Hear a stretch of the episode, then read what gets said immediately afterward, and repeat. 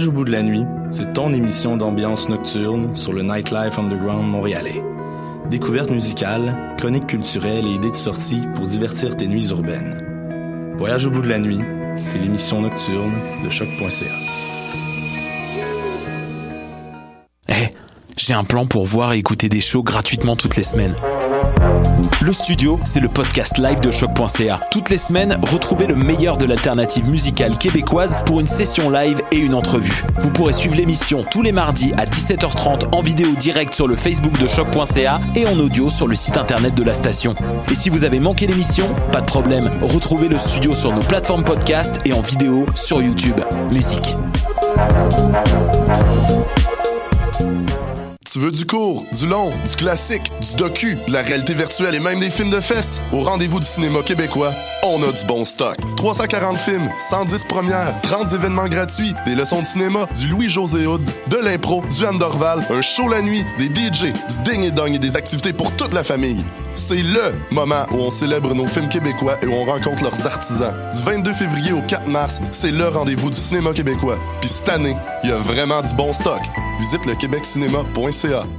Choc.ca t'invite à découvrir le cabaret festif de la relève, volet concours du festif de Baie-Saint-Paul, un véritable tremplin pour la relève dans lequel 12 finalistes se disputent plus de 15 000 en bourse, en prix et en visibilité partout au Québec. Du 6 au 10 mars, rendez-vous au www.lefestif.ca cabaret pour visionner les performances des trois finalistes web et voter pour celui que tu voudrais voir en finale. Les cabarets festifs et Choc.ca font à pair pour la relève. What a Day et c'est Robert Nelson de À la claire ensemble sur les ondes de choc.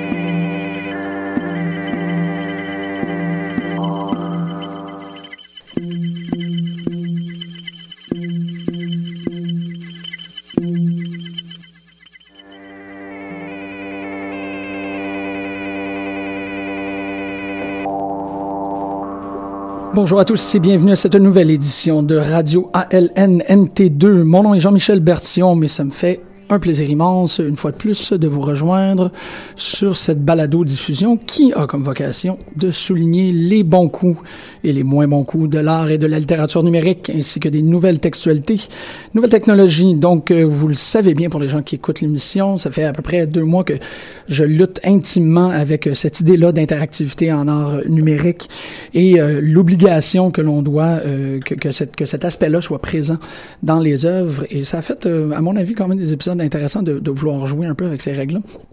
Et je vous promets quelque chose qui est tout aussi intéressant aujourd'hui parce qu'on rencontre euh, deux messieurs, euh, Olivier Maurice et euh, Marc-Olivier Hérould. Hein, je sais. Bonjour, messieurs. Bonsoir. Bonsoir, ça va bien? Bonsoir. Votre ouais. instinct est, est, de dire bonsoir malgré qu'il est midi et demi.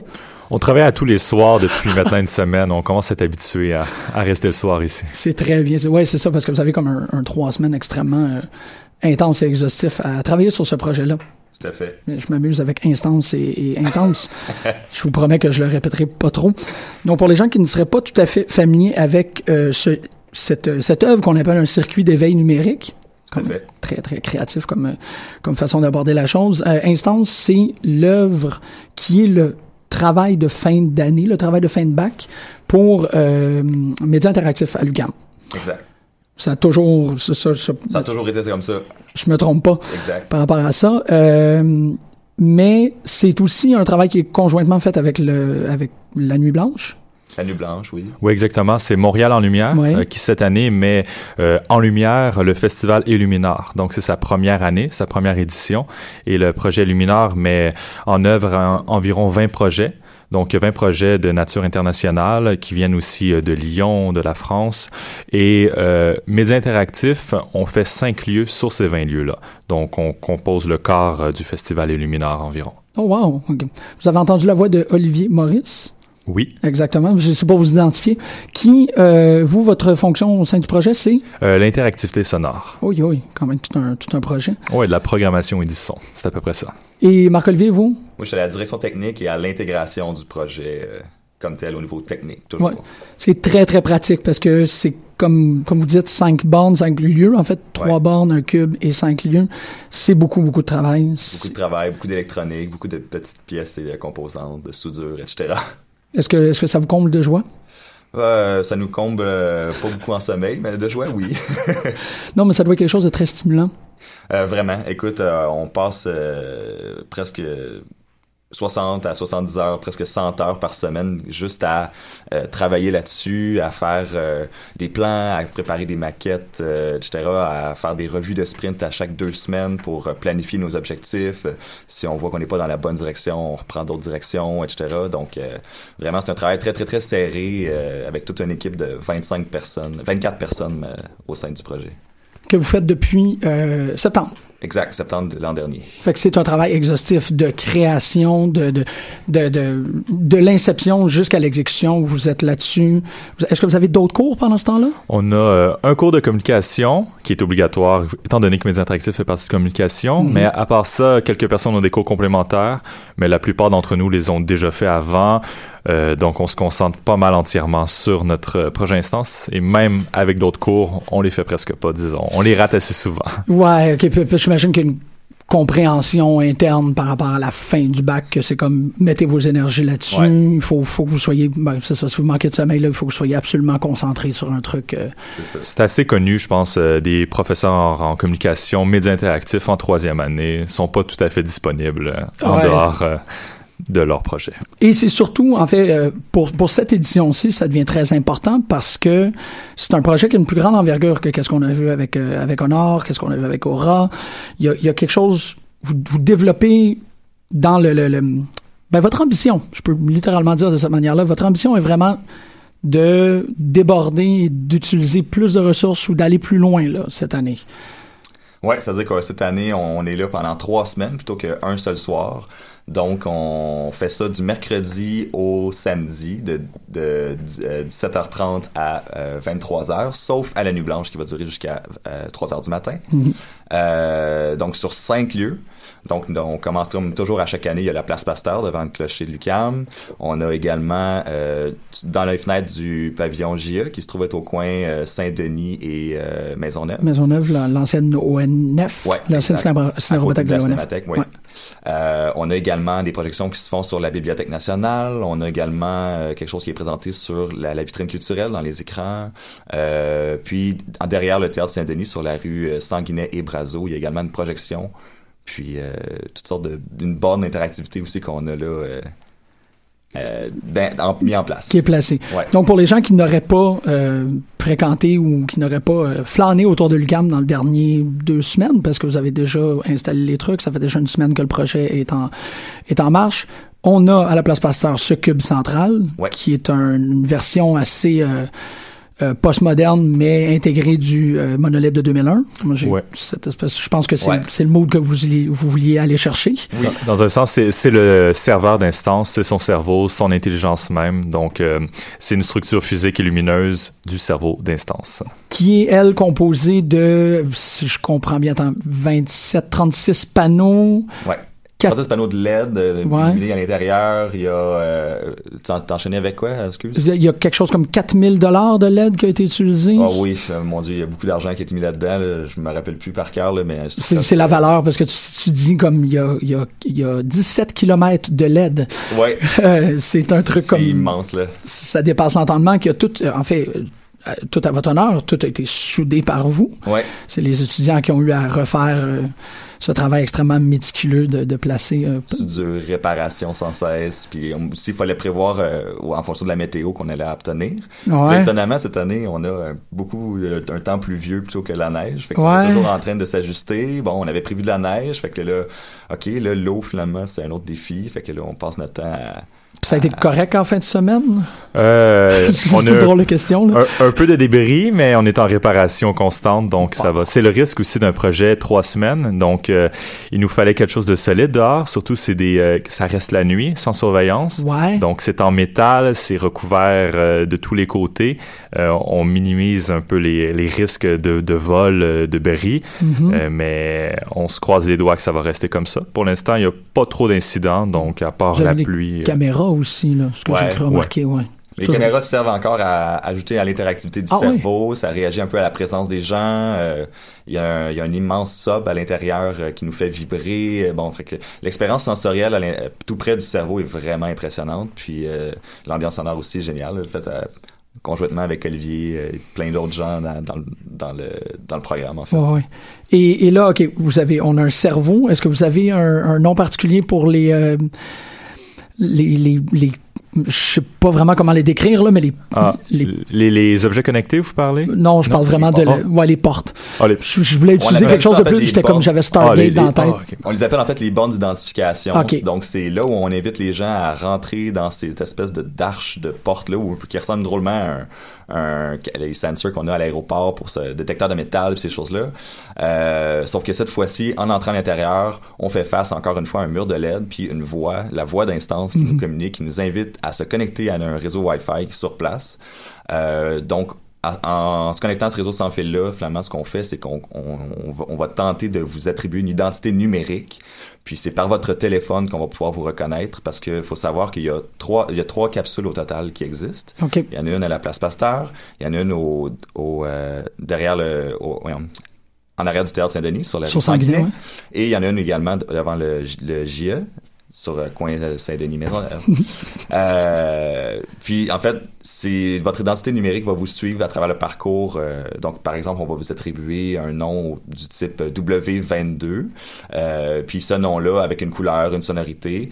Puis on va vous attribuer ensuite des données, euh, parfois réelles, parfois euh, fausses, euh, qui vont vous suivre autour du parcours. Par exemple, dans cette analyse-là qui va vous être proposée dans la capsule, on va vous dire, ah, vous avez 44 euh, applications euh, que vous utilisez à chaque jour dans votre téléphone. Bon, fait que c'est un peu, un peu troublant, mais Oui. ça fait rappel un peu à l'idée de ce- du big data et de toutes les données qui circulent à propos de nous sur Internet, puis qu'on, qu'on, est, auquel c'est utilisé, mais inconsciemment à chaque jour. C'est un- c'est ça, c'est à ce point-ci, c'est pas particulièrement important que ce soit réel ou fictif les données que, que vous que vous circulez. C'est plutôt de de servir comme rappel aux gens, Exact. de dire comme hop 44 applications, ben non ça se peut pas, puis là tu sors ton téléphone puis tu le regardes, tu fais ouais effectivement c'était peut-être pas 44, c'était 46, puis là tu il y a une petite euh, reprise de conscience par rapport à notre propre Mais- comportement. C'est très intéressant ça. On met un doute quand même dans la tête Ouais. des gens. Ils pensent que c'est vrai et ils disent mais comment ça se fait que cette euh, intelligence artificielle-là, cette capsule, euh, sache combien j'ai de, de choses sur mon cellulaire? C'est un peu Ouais. improbable, mais on, on met ce doute-là dans la tête des gens. Et ce doute-là peut être très corrosif, où il peut vraiment faire débouler beaucoup plus de questions. Le, le doute est quelque chose, est un, élément très très fort. Je pense que vous en êtes très très bien servi par rapport à ça. Il y a un, un, euh, un aspect de plus par rapport à Instance qui, pour les usagers qui sont habitués, parce que là vous vous le mentionnez, mais je veux vraiment le souligner, là, le cerner. Euh, Instance c'est pas un projet à euh, euh, comment dire, euh, pas simple fonction, mais une visite unique. Euh, moi, avant l'émission, avant de vous rencontrer, j'avais vraiment l'impression que une fois que Instance est vécu, c'est correct, euh, je, vais, je vais laisser tous les autres gens aller. Vous avez bien expliqué à quel point est-ce que c'est important d'aller miner un maximum d'informations avant la nuit blanche, n'est-ce pas? Oui, exactement, parce que Instance, euh, elle a été créée dans le but d'optimiser une meilleure qualité de vie pour ses citoyens montréalais. Wow. Donc, euh, c'est comme si Montréal donnait une intelligence artificielle et euh, s'assurait que ses citoyens marchent bien, s'habillent bien quand il fait froid, euh, s'assure de bien manger. Et au courant de son évolution par ces trois semaines, elle a une mise à jour. Et à sa mise à jour, Instance devient un peu plus, euh, comme toute intelligence artificielle, elle dépasse ses limites et euh, de euh, s'absorbe une propre personnalité à elle-même, donc devient de plus en plus autoritaire, de plus en plus sur la surveillance, sur le big data. Ouais, donc, euh, elle devient un peu méchante, si on peut dire. D'une utopie à une dystopie, ouais, j'en ai frisson, sérieusement. C'est le genre de truc que je suis comme, ah, j'ai vraiment hâte. Parce que effectivement, le- il y a l'imaginaire dystopique par rapport à la, le big data, puis on est toujours dans le, le- le- les présupposés. On se dit, bon, éventuellement, ça va arriver là et tout. Mais là, vous offrez aux usagers la possibilité de le, de le vivre en temps réel. Exact. De comme regarder comment, en l'espace d'une nuit, toutes nos idéaux technologiques, toute, c'est ça, cette, cette utopie post-technologique-là, ça prend juste une mise à jour pour que l'instance puis en- maintenant que je le dis, le mot est extrêmement bien, bien pensé. Vous euh, communiquerez ça à votre équipe, c'est une très bonne idée d'avoir appelé comme ça. Cette instance-là est capable de, de changer là, du blanc au noir, du tout au tout en, en 24 heures. Exact. Mais donc, le parcours est évolutif aussi au cours de ces trois semaines-là. Puis, euh, donc, il y a, oui, la mise à jour qui va se faire évidemment le 4 mars, le soir de la nuit blanche. Mais euh, vous avez en fait jusqu'au 4 mars ou avant le 4 mars pour voir la première phase d'instance qui est de son état actuel en fait, qui, qui est dans sa, dans sa collection des euh, données. etc. la voix est très douce quand on passe à côté. C'est ça, c'est très gentil, c'est très euh, C'est poli, appealing. Voilà, ouais. c'est poli. Euh, à la nuit blanche, ben là, évidemment, une mise à jour, là, il y avait des bugs qui se produisent. Bon, c'est un peu bizarre, des bugs contrôlés, évidemment. Bon, oui. Puis euh, ensuite, ben, après cette mise à jour-là, il y a une troisième phase qui se produit, qui là, finalement, est en fait euh, le, la résultante de, ce- de cette post-mise à jour-là, qu'on ne connaît pas, mais qu'on va découvrir par la suite. Et donc, c'est important de revenir voir, en fait, au moins trois fois, finalement. Ouais. Euh, donc, avant le 4 mars, le 4 mars et après le 4 mars. Euh, parce que cette expérience-là va être euh, différente à chaque fois.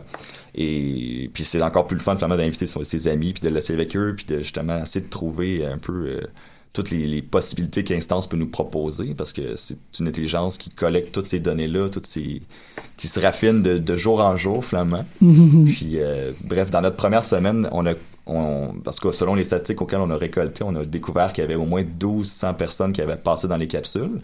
Donc, on, estime qu'il y en a presque le double qui, ont, qui sont venus, mais qui n'ont pas nécessairement passé. Ouais. Euh, puis bref, on était vraiment satisfait de tout ça. Puis on, ça fait beaucoup de données accumulées dans une base de données puis qui circulent. Donc, euh, on est quand même assez satisfait de la réponse des gens jusqu'à présent. La, la fenêtre de mon bureau donne sur, euh, sur le Judith Annexe. Oui. Puis je me rappelle la première journée, Alors, parce que bon, ça, ça tombe que une de vos portes de collecte de données passe dans mon chemin pour me rendre au bureau. Puis j'ai passé la journée un peu à, à fureter du coin de l'œil les réactions. Puis ça allait de toutes les de tous les types de réactions possibles Ouais. que les gens avaient par rapport à cet objet-là qui vient briser leur quotidien. Premièrement, ça c'est toujours un petit truc de dé- déstabilisation, mais de passer dedans anodinement et de se faire interpeller. Ouais. Là, Oui. tu vois un type de réaction ou quelqu'un qui le contourne peut-être volontairement. Vous m'aviez expliqué qu'il y avait des gens qui étaient déjà méfiants. Oui, parce qu'on voit, euh, même dans la journée, la capsule n'est pas ouverte, donc elle est en mode stand-by, disons, elle attend le soir avant de marcher, et du monde passe juste à côté, ils osent même pas passer à travers. Quand il y en a d'autres qui se disent, moi, je vais pas passer à l'intérieur, ça me fait trop rappeler, comme qu'on disait, les euh, détecteurs de métal à l'aéroport, est-ce que ça va me faire quelque chose? Est-ce que ça va sonner quand je vais passer? Donc, euh, on a ces sentiments-là de toutes sortes de personnes qui, eux, passent euh, comme si de rien n'était, d'autres s'arrêtent, sont curieux. Donc, ça dépend vraiment du monde, comment ils conçoivent euh, cette capsule-là à l'extérieur. Parce que c'est un objet assez visible de loin. Il Ouais. est pas habituel. Disons, c'est un gros monolithe noir où qu'on passe à travers sur un trottoir avec un mur euh, de lumière. On dit qu'est-ce qui va se passer ici?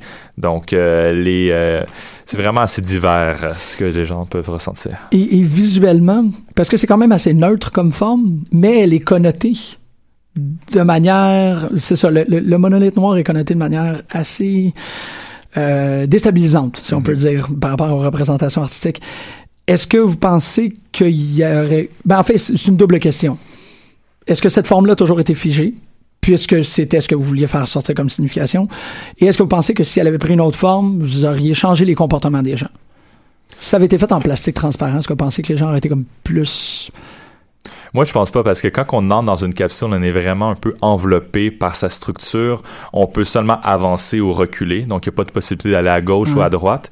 Et si on s'arrête, mais on fait face au mur, donc on est complètement omnibulé un peu par la lumière, par la voix, et on répond un peu à tout ce qu'elle nous demande. On l'écoute et on n'a pas le choix de faire ce qu'elle veut, sinon on a juste à sortir. Mais aussi, on a le, le côté curieux de, de l'homme qui nous dit de rester puis d'entendre c'est quoi la suite. Mais depuis le début, on voulait vraiment un endroit où que le monde, c'est un, un lieu de passage, une capsule, mais qui permet aussi de s'arrêter. Et quand on s'arrête, on est pris jusqu'à la fin parce qu'on veut savoir ce qui va se passer. Mais on peut pas s'enfuir à part de reculer ou d'avancer. Et, et ça, ça me ramène à la question, surtout par rapport à l'ingénierie sonore. Comment, comment est-ce que vous abordez ça ou c'est quoi votre, euh, c'est quoi votre mandat principal en tant qu'artiste par rapport à ça?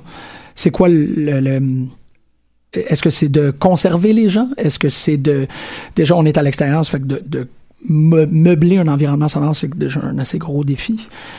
Est-ce que c'est plutôt ça votre idée, comme on essaie de leur donner un, un, lieu immersif ou on essaie de...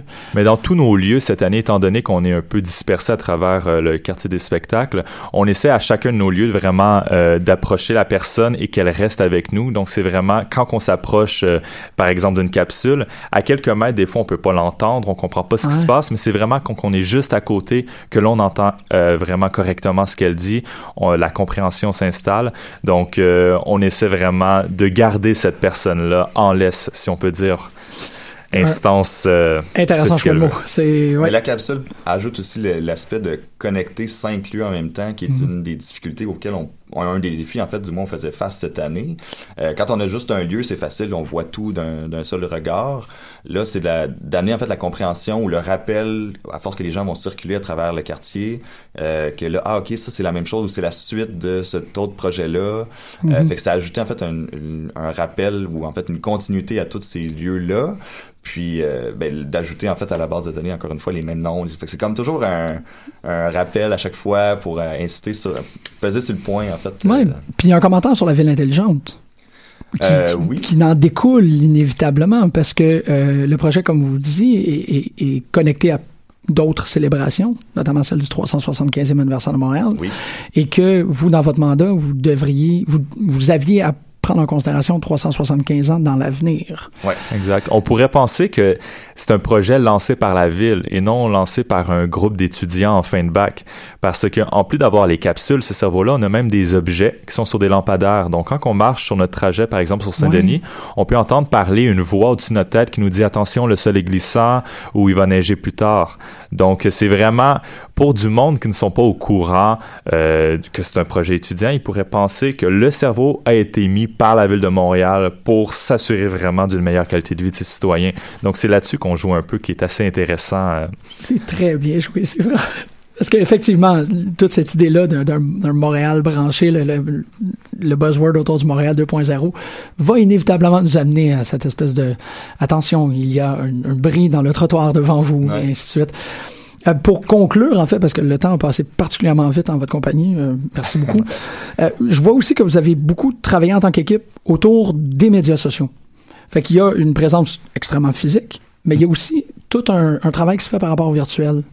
C'est quoi, en quoi est-ce que vous voyez, encore une question à, double palier, en quoi est-ce que vous voyez cette idée-là de rajouter un annexe via vos, comptes Facebook, via Instagram, euh, une activité extrêmement accrue, et en, en plus, est-ce que la publicité, comment est-ce que vous travaillez sur la, la, la, la dissémination de instances à travers les plateformes, qu'elles soient physiques ou virtuelles? On veut faire vivre ce projet-là avant et après. Donc, euh, ah. avant que le projet se fasse lancer, euh, avant le, le, trois semaines, disons, instance sur Facebook, c'est comme si ça se créait un groupe et elle parlait directement au jeu, à la première personne. C'est pas ces créateurs derrière qui utilisent euh, de manière publicitaire vraiment venez euh, pour euh, le festival Illuminar commence bientôt. C'est instance qui nous parle directement, comme si c'était vraiment cette intelligence artificielle là qui disait ce qu'elle voulait. Mhm. Donc, à travers toutes ces trois semaines là, on est sur Facebook, on est sur Instagram, elle publie des photos, elle publie des photos des gens qu'elle connaît. Donc, euh, elle essaie euh, d'aller dans notre côté virtuel euh, du début à la fin et nous inciter à revenir. Donc, c'est on, on, la fait vivre en dehors des cinq lieux qu'on a aussi. On peut la faire vivre à la maison. C'est un portail extérieur également aux, aux, cinq sites qui existent. juste avant, en fait, le 14 février, le jour de la Saint-Valentin, on a fait des, des, des interconnexions humaines, en fait. Fait que c'était vraiment euh, instance qui essaie de réunir les gens, puis euh, c'est quelque chose de très euh, euh, comment je dirais très algorithmique là, comme type de procédé, mais qui était quand même assez intéressant aussi. Puis euh, chose en fait qui est méconnue, c'est qu'au passage des gens dans les capsules, lorsqu'on vous attribue une identité numérique, il y a également un commentaire qui se fait dans un post qui dit ah une instance a été créée pour l'individu W34. Euh, donc c'est ça, c'est toute une espèce de une continuité toujours à travers évidemment nos cinq lieux, mais encore plus loin vers les médias sociaux. Donc c'est comme un reach encore plus loin aller chercher euh, que carrément le lieu physique, mais encore plus dans le lieu numérique auquel on navigue à tous les jours avec Facebook et Instagram. C'est ça, sans, vouloir vous mettre des, des, mots dans la bouche, il y a de moins en moins de façons d'éviter instance. Exactement. finit par vous suivre énormément. Elle Là. nous suit, elle nous surveille, elle est vraiment omniprésente. euh, Quand on sort de l'UQAM, on n'a pas le choix de l'entendre le soir. Euh, Il y, a- il y a un spot, disons, sur des marches, on peut entendre sa voix euh, fois 10 si on voulait. Donc, euh, elle est à côté de nous euh, sans qu'on le veuille. Je m'inquiète pas du tout pour votre santé mentale. Je pense que après trois semaines, vous allez pouvoir dormir, revenir à un état. Mais j'ai, je trouve ça particulièrement euh, beau de vous voir en immersion complète avec le projet. Vous avez vraiment, vraiment de l'air de... Bon, vous un peu pas le choix de le vivre de cette manière-là, mais c'est euh, ça en, ça en dédou- dédouble l'expérience. Ça fait en sorte je me suis dit que je, m'étais promis que je ferais pas de, de rapprochement entre votre projet puis Black Mirror, mais il est vraiment là. là. Il y a quelque chose de très, Oui, assez. très saillant par rapport à ça. Donc, je veux vous remercier. Merci beaucoup. L'expérience 4 mars euh, À la nuit blanche. à la nuit blanche, est-ce qu'il y a une, une planche horaire favorable? Est-ce qu'il y a... Vous pouvez passer quand vous voulez. euh, ben, en fait, l'idéal, c'est de venir quand, le, quand il fait noir, et que les projections euh, architecturales sont plus intéressantes. J'allais vous demander comme quand est-ce que vous prévoyez le breakdown de votre machine? Ah, ça, ben pour vrai, ça va être toute la soirée, mais Vous avez le temps, peu importe l'heure que vous arrivez, vous allez tout voir euh, à partir de 5h30 jusqu'à la fin de la nuit. jusqu'à 3 heures. Et après ça, ça se termine le, Le 11 mars. le 11 mars. OK. Ben, merci énormément. Merci beaucoup. Olivier, merci beaucoup, Olivier. On va aller écouter Black Sands de Bonobo. Et euh, je pourrais pas plus vous encourager d'aller voir le projet. Merci à Merci tous les beaucoup. auditeurs. Merci de votre présence. Merci.